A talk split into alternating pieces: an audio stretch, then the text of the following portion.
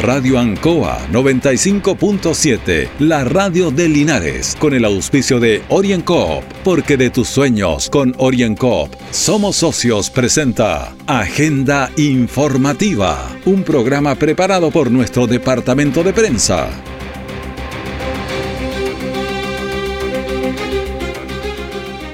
Muy buenos días, bienvenidos a Agenda Informativa de Radio Ancoa en este miércoles 2 de febrero de 2022. El mundo deportivo amaneció por lo menos luchando por un cupo en el repechaje tras el triunfo a Bolivia. Agenda informativa se emite desde los estudios de Radio Ancoa en Avenida Rengo 959, dial 95.7 en internet www.radioancoa.cl. De inmediato las informaciones de las últimas horas preparadas por nuestro departamento de prensa. Titulares para la presente edición. Por alzas en los contagios de coronavirus, Consejo suspende verano cultural, el que se iniciaba hoy. PDI realiza la expulsión de tres conductores argentinos que entraban al país con PCR falso. Licitación de Junaev concluye con serios cuestionamientos ante contratos para este programa de alimentación escolar.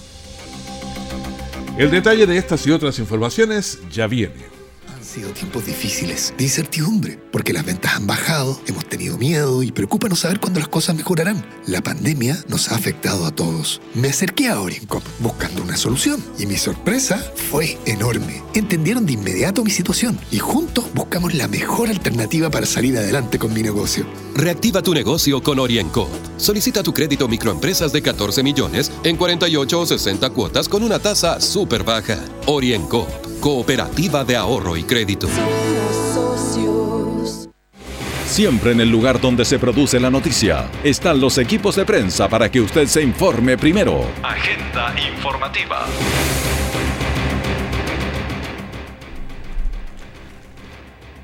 Se suspende el verano cultural. La pandemia nos sigue privando de entretenciones. Linares tiene 563 casos activos de coronavirus la autoridad resolvió que no es prudente juntar 500 personas en el lugar, por lo que se suspende el verano cultural. Los recursos permanecen y se seguirá evaluando. Esto porque el país, eh, en el país la pandemia sigue desatada, los casos han crecido exponencialmente, la comuna de Linares no es la excepción y suma 122 casos nuevos en las últimas 24 horas y registra 563 casos activos. Estamos en fase de preparación, por lo que no es recomendable entonces que haya afluencia de público alta en un solo lugar, aunque sean espacios abiertos. Escuchemos a Jesús Rojas, concejal. Sí, bueno, hay distintos puntos de vista. uno es la pandemia, otro el autocuidado, otro es si nos vamos a acostumbrar a esta cierta normalidad. Eh, en fin, son distintos eh, aspectos que nosotros vimos aquí en el Consejo.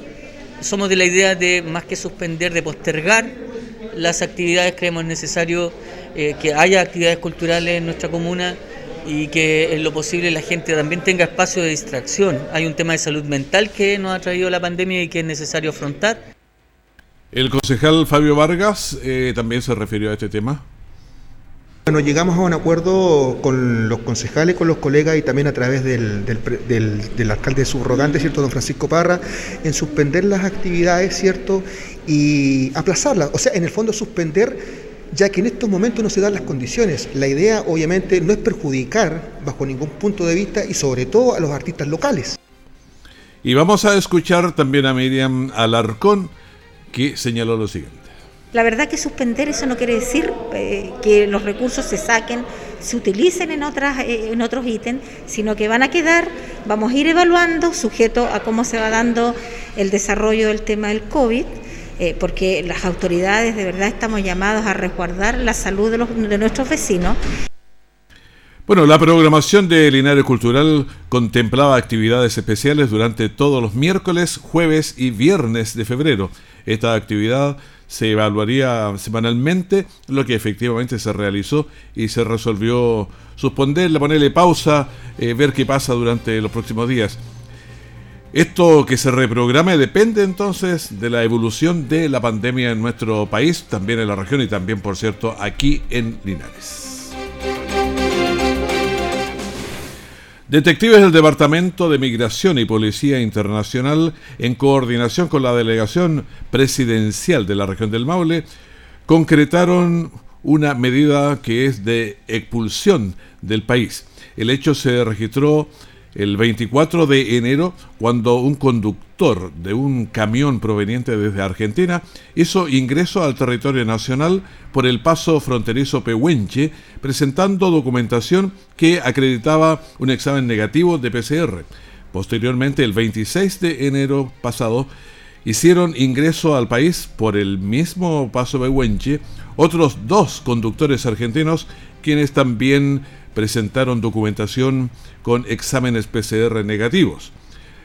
Las autoridades sanitarias chilenas, al efectuar el test de ingreso obligatorio, arrojaron positivo para COVID los tres conductores, quienes de inmediato fueron trasladados a una residencia sanitaria en Talca. Escuchemos al prefecto Ricardo Navarro, jefe regional de la PDI. En la próxima hora se materializan tres expulsiones del territorio nacional de tres ciudadanos argentinos que la semana recién pasada hacen ingreso a Chile por el paso fronterizo Pehuenche.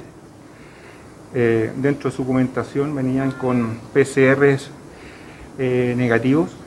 En, en algún momento la autoridad sanitaria que está en el paso le hace los antígenos y salen positivos, siendo derivada una residencia sanitaria acá en la, en la ciudad de Talca.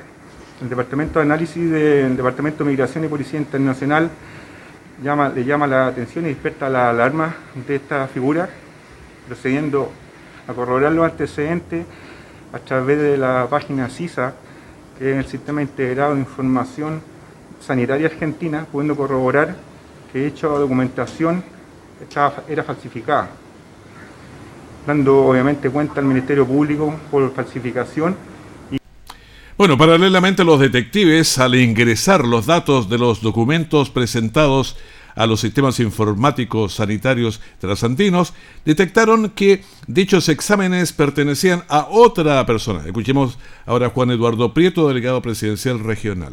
Destacar el trabajo que, viene realizando la Policía de Investigaciones, ya que investigaron eh, estos, estos certificados eh, a las cinco personas que que arrojaron eh, test antígeno positivo, donde lamentablemente nos encontramos con la situación que de ellos tres personas habían falsificado sus documentos. Por eso que aprovecho de destacar el trabajo que viene realizando PDI, el trabajo muy riguroso que se está realizando en Paso Fronterizo Pehuenche, donde la Seremi Salud también eh, es muy rigurosa en las medidas que se están tomando en todos los protocolos y que el día el día de hoy, hace un par de horas, se notificaron a estas tres personas que tienen que salir del país o van a ser bueno, ante esta situación se efectuó la respectiva denuncia a la Fiscalía y la autoridad administrativas, quienes gestionaron una medida de expulsión del país, el cual se materializó durante la jornada de ayer por el paso internacional Pino Achao en la Araucanía, siendo los tres conductores entregados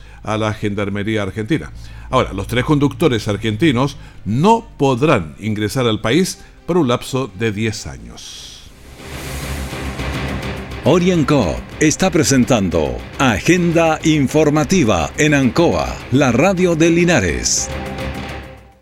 Han sido tiempos difíciles, de incertidumbre, porque las ventas han bajado, hemos tenido miedo y preocupa no saber cuándo las cosas mejorarán. La pandemia nos ha afectado a todos. Me acerqué a Oriencop buscando una solución y mi sorpresa fue enorme. Entendieron de inmediato mi situación y juntos buscamos la mejor alternativa para salir adelante con mi negocio. Reactiva tu negocio con Oriencop. Solicita tu crédito microempresas de 14 millones en 48 o 60 cuotas con una tasa súper baja.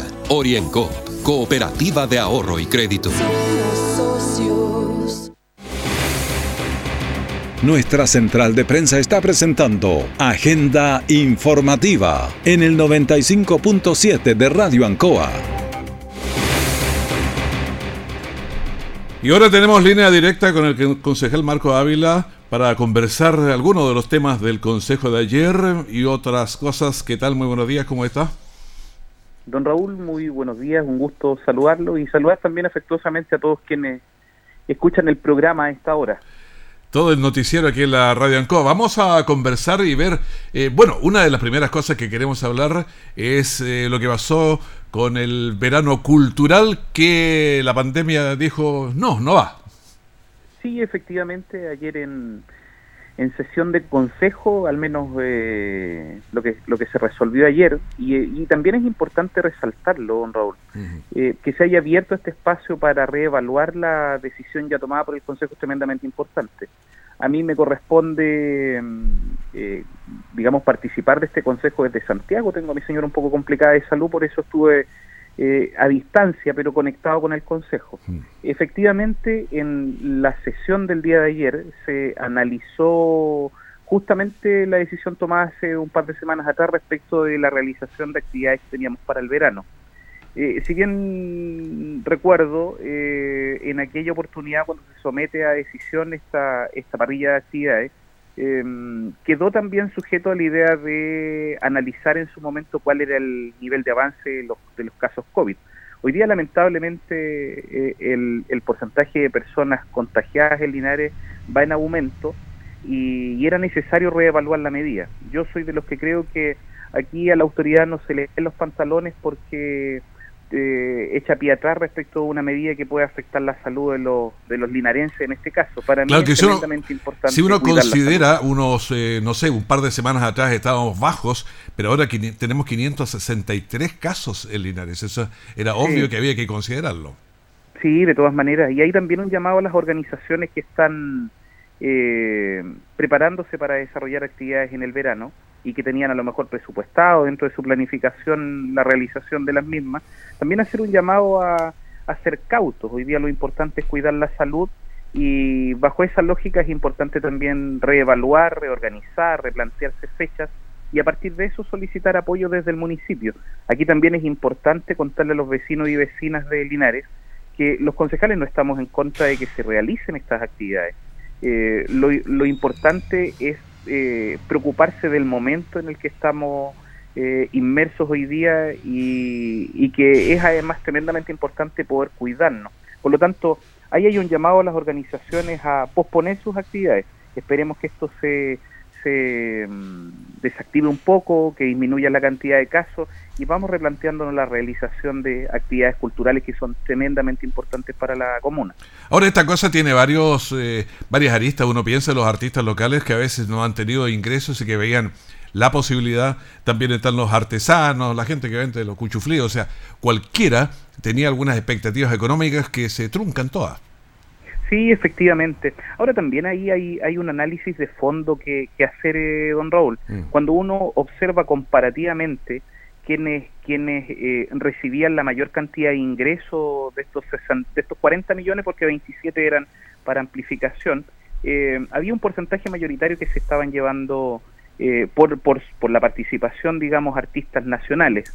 Ahí también hay que hacer un análisis de fondo y a lo mejor eh, subir la cantidad de cultores locales, de artistas locales que participan en este tipo de actividades y que la torta sea distribuida de mejor manera y donde en definitiva el porcentaje mayoritario sea en beneficio de los artistas locales y no necesariamente artistas nacionales. Eh, yo creo que Linares necesita ver a sus artistas eh, en funcionamiento y, y, además verlos en funcionamiento en un espacio que también es tremendamente importante hoy día que que mm, eh, se facilite para la ciudadanía, como es el Teatro Municipal, donde se eh, tenía pensado realizar toda esta parrilla de actividades.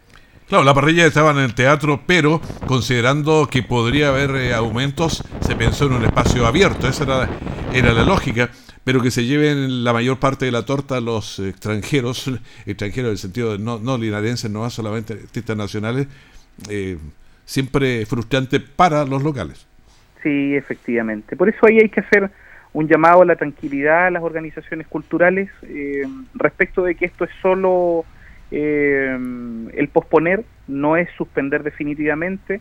Yo entiendo que los recursos se van a resguardar, ya fueron aprobados por el Consejo y solo debemos esperar que esta pandemia nos dé un poquito de, de respiro, que la cantidad de contagios en Linares baje y podamos repensar nuevamente fechas para la realización de estas actividades culturales que son tremendamente importantes para la comuna.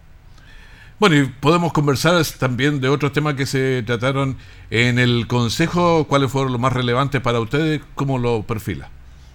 A ver, nosotros venimos con temas que son eh, importantes para la comuna. Hace un par de consejos atrás se aprobaron eh, ordenanzas municipales que eh, benefician al cajón de Ancoa, por ejemplo, y al cajón de Achibueno, y que tienen que ver en definitiva con el resguardo de ambos sectores. Eh, se establecen algunas algunas sanciones respecto de la realización de algunas algunas acciones. Eh, es decir hoy día vamos a tener un horario para ingresar al cajón de Ancoa un horario para salir lo mismo en el cajón de Chihuano control de acceso control de, salida. Eh, por, lo tanto ahí tenemos un beneficio importante para para ambos cajones que son hoy día un polo turístico importante para la comuna pero estamos en, la observación de subvenciones eh, extraordinarias para las organizaciones, también hay una, hay una solicitud permanente ahí respecto de las organizaciones, venimos saliendo de la designación de nombres para algunas calles y avenidas, ayer también es, importante contarle a los vecinos que... ¿Qué pasó con la calle Brasil? claro, por acuerdo de consejo ayer, eh, y ahí también nuevamente es importante, don Raúl, contarle a los vecinos que se se generó el espacio para, para el, debate. Eh, si bien es cierto el Consejo tomó la decisión de cambiar el nombre de Avenida Brasil al nombre del exalcalde Alberto Camalés, eh, ayer el Consejo lo analizó nuevamente y esto entendiendo la preocupación de los locatarios, vecinos de Calle Brasil, se tomó como acuerdo dejar sin efecto esta, esta medida y Calle Brasil, para la tranquilidad de los vecinos y vecinos de Calle Brasil no va a cambiar nombre, va a seguir llamándose Avenida Brasil y lo más probable es que el exalcalde Alberto Camalés cuente con algún eh, monolito, algún espacio específicamente para el recuerdo y el recuerdo de la gestión que realizó en beneficio de Linares. Pero lo importante es reforzar de que ayer en Consejo se tomó la decisión de dejar sin efecto la medida que en algún momento se había asumido que tenía que ver con cambiar el nombre a Calle Brasil. Sí, también me quedé pensando un poquito en lo que me decía acerca de los cajones de la Chibueno y de la Ancoa, que a ver horarios de ingreso, ¿ese lo entendí bien? Claro, efectivamente esta ordenanza establece horarios de ingreso y horarios de egreso, eh, establece espacios para, para que los turistas puedan acampar, eh, establece normas que debemos cumplir, establece eh, conductas que debemos cumplir y además establece sanciones para aquellos que no cumplen estas estas eh, digamos medidas que se proponen en esta ordenanza.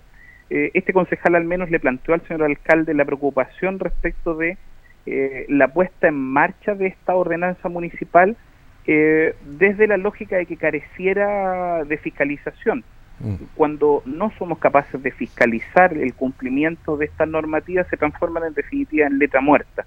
Y ahí estaba mi preocupación. El compromiso del alcalde es contar en el corto plazo con funcionarios que permitan eh, hacer cumplir esta normativa, que es local, digamos, pero que en definitiva está pensada para proteger el cajón de Ancoy y el cajón de Chihuahua. Ahí también hice un llamado al alcalde respecto de vincularnos intersectorialmente con otros servicios, con AF, eh, el SAC, quizás carabineros, etcétera, y entre todos hacer una fuerza para fiscalizar y pedir el cumplimiento de esta normativa que, como le digo, es, beneficiosa para el cajón de Ancoa y el cajón de Chihuahua. La verdad es que toda medida de que uno la pone y no la fiscaliza termina siendo peor. Si uno mira, por ejemplo, pensando en un letrero que yo lo veo todos los días porque que dice no ingresar a Calle Rengo aquí con Carmen de 7 a 9 yo llego antes de esa hora, un cuarto de las nueve, y pasan todos los vehículos y nadie hace caso en lo más mínimo. Entonces, esa yo, yo tomaría y la sacaría porque es inútil y hace que uno tenga tienda a pensar que no se respetan las, las señalizaciones. Efectivamente. Bueno, ahí en la, en la creación de toda norma de pronto está por un lado la fiscalización. Eh, en, algunos, en algunas normas se exige el, el cumplimiento a través de eh, los organismos competentes, digamos, pero también hay un elemento que eh, es importante y que tiene que ver con eh, la voluntad, digamos, del ciudadano de cumplir las normas. De repente podemos instalar letreros en todas partes, no bote basura, no acampe acá, pero si no está la voluntad y la conciencia respecto de que eh, esos espacios no deben utilizarse y deben cuidarse es poco en definitiva lo que, lo que se puede hacer. Por eso, quizás eh, es importante resaltar elementos como la certificación ambiental, por ejemplo, que están llevando adelante algunos establecimientos hoy día y que tienen que ver precisamente con educar desde, desde el aula eh, respecto del cuidado del medio ambiente y el fomento del turismo.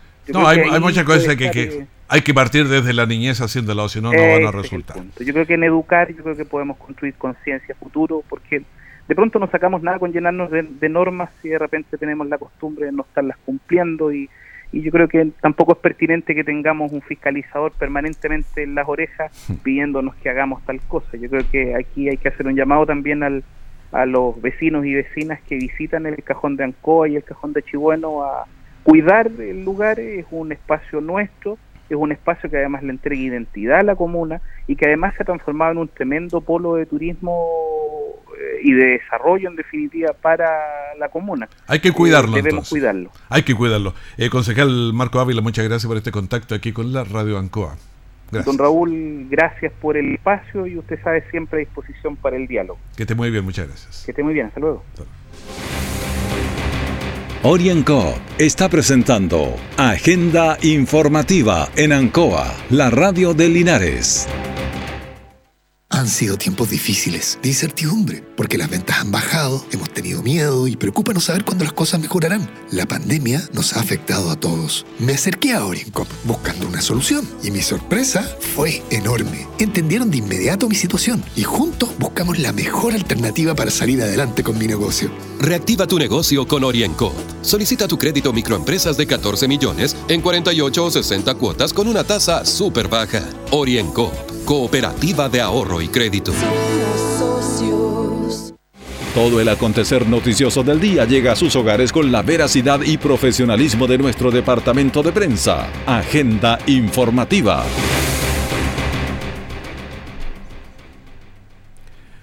Anoche en Hierbas Buenas, informados, nos daba cuenta que sonó la alarma de bomberos de la comuna para asistir a un accidente vehicular que consistía en el volcamiento de un vehículo menor, el que chocó a alta eh, energía con una señalética que estaba en la vía y esto fue en el sector Tres Esquinas y dejó a un par de personas lesionadas. Escuchemos a Felipe Elgueta, que es el comandante del Cuerpo de Bomberos Hierbas Buenas. Fuimos despachados a un accidente vehicular en el sector de Tres Esquinas donde se produjo el volcamiento de un vehículo a mediana alta energía. Eh, afortunadamente las personas sufrieron lesiones leves que fueron atendidas por personal de salud. Se trabajó también en derrame de combustible del vehículo para evitar cualquier tipo de incendio que se pudiera producir. Bueno, un volcamiento con posterior choque con una señal de tránsito.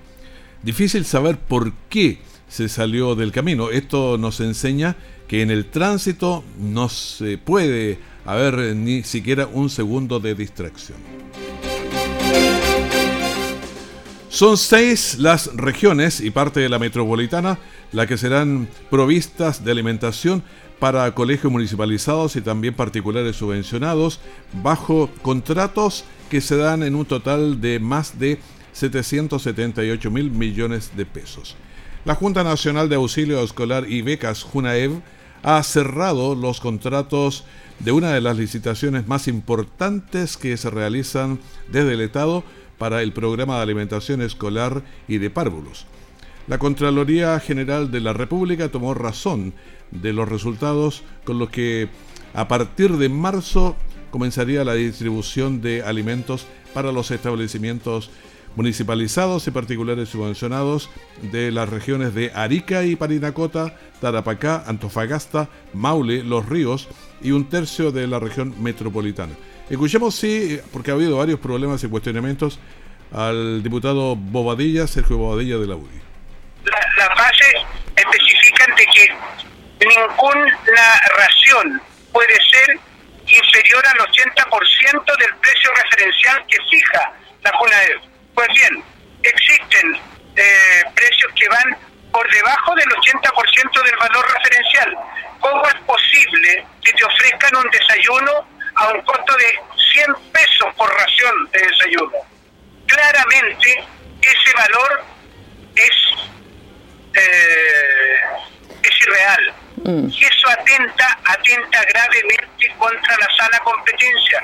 Por eso también hemos hecho una presentación a la Fiscalía Nacional Económica, que en definitiva aquí no existe una sana competencia, sino que existe una competencia total y absolutamente viciada.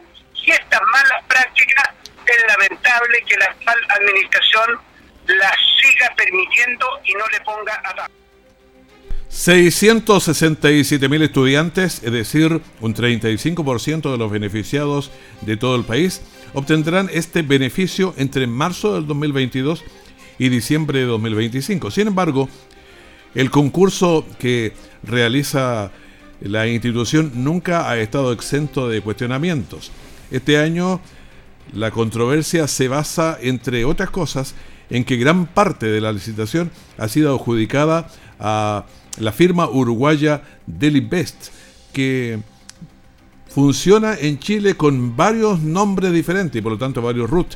Y se suma eh, el, accidente que varios discuten, es que cerca de 600 millones de pesos son dirigidos a esas empresas. Escuchemos al diputado Mario Venegas, presidente de la comisión. La, interrogante, si es que hay, digamos, algún tipo de influencia, de si hay algún tipo de eh, manipulación en los procesos de licitación para favorecer a determinadas empresas, hay un ámbito de especulación enorme pero nosotros como comisión de la Cámara, es limitado lo que podemos hacer y a mi entender lo hemos hecho, le hemos dado espacio a todos, hemos tenido al, director nacional de la JUNAER, hemos tenido a los dirigentes, hemos tenido estos observatorios que se dedican al tema, hemos tenido empresas y lo hemos escuchado, y luego hemos remitido oficio planteando todas estas cosas, incluso eh, hasta se ha pedido oficiar a la Contraloría para que revisen esos procesos. Y, y si hay irregularidades que pudieran constituir ya, ¿no es cierto?, una abierta violación de la ley o de los procesos administrativos, bueno, tiene que seguir los cursos que corresponden. Bueno, una de las herramientas más usadas por estos consorcios de capitales uruguayos es el sistema Multiroot, la cuestionada fórmula que permite que las grandes empresas con varios RUT a su haber puedan postular a la misma licitación mostrando distintos nombres y concentrando grandes porcentajes de la adjudicación, como ocurre en esta oportunidad. La región del Maule registra 4.679 casos de COVID-19 con una tasa de incidencia de 405.8, un poquito más bajo que ayer. La provincia de Linares, con sus ocho comunas, 1.256 casos, con una tasa de 408 puntos. Linares Comuna sumó 122 casos y llega a 563 contagios activos. Ahora el informe a nivel país. De acuerdo a las cifras oficiales reportadas por el Ministerio de Salud a través de sus informes diarios de COVID-19. Nuevos contagios, 22.192. Total de activos, 113.734 personas fallecidas, 12, total 39.733. Pacientes en las UCI 474, conectados a ventilación mecánica invasiva 348. La positividad que se mantiene bastante alta en la semana 19.56 y las últimas 24 horas 21.12. Una mirada a la provincia, Linares para que tenga la referencia, tiene 557 de tasa de incidencia, San Javier 275, Villalegre 274, Yerbas Buenas 317, Colbún nos supera 651, Longaví 414, Retiro 251, Parral 253, la provincia 408 en promedio. Una mirada regional, Curicó 413, Talca 550, Cauquenes 488 y la región del Maule en su conjunto tiene 4.679 casos con 405.8 de tasa de incidencia. Así despedimos agenda informativa, el primer bloque de la gran mañana de la Radio Ancoa. Manténgase con nosotros, tenemos una mañana bien especial para acompañarle a usted. Que esté muy bien, muchas gracias. Radio Ancoa 95.7, la radio de Linares, con el auspicio de OrienCoop, porque de tus sueños con OrienCoop somos socios, presentó Agenda Informativa, todo el acontecer noticioso del momento preparado por nuestro departamento de prensa, Radio Ancoa, por la necesidad de estar bien informado.